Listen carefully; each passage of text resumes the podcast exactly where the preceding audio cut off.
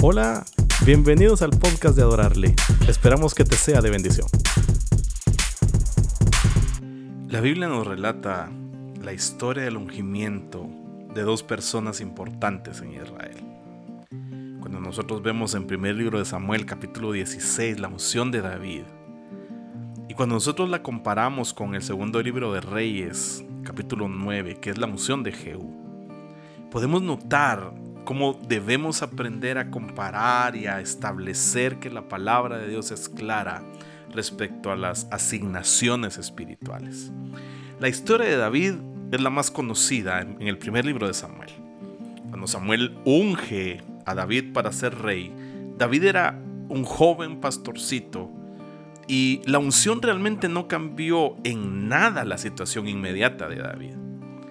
A su debido tiempo, David gana dimensiones heroicas cuando derrota a Goliat y empieza a madurar en su caminar hasta llegar a ser un oficial eficiente y leal del rey Saúl.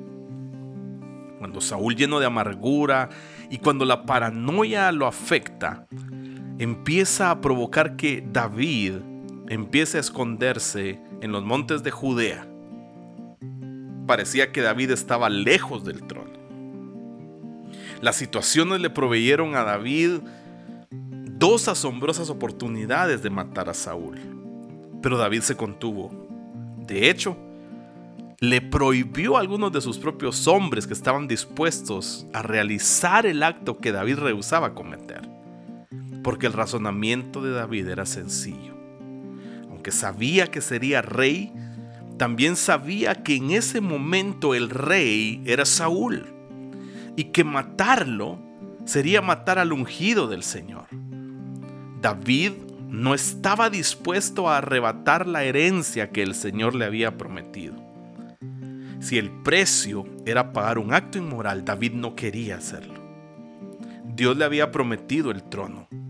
Y Dios mismo entonces tenía que destituir al rey actual porque David no se rebajaría al asesinato. Esto fue uno de los mejores momentos de David. Pero hay una gran diferencia con Jehú. Cuando ungen a Jehú, se le asigna la tarea de castigar y destruir el malvado hogar del rey Acab. Pero Jehú no espera recibir ninguna señal de Dios. En cuanto a él, al momento de haber sido ungido, le fue suficiente incentivo para empezar una insurrección sangrienta. A pesar de sus palabras piadosas sobre eliminar la idolatría de la casa de Acab, su corazón dejó ver dos realidades malvadas. Primero, no solamente asesina a quien actualmente estaba en el trono de Israel, sino que al tener la oportunidad también mata a otro rey de Judá, a Ocosías pero él no había recibido la autorización del profeta para hacer aquello.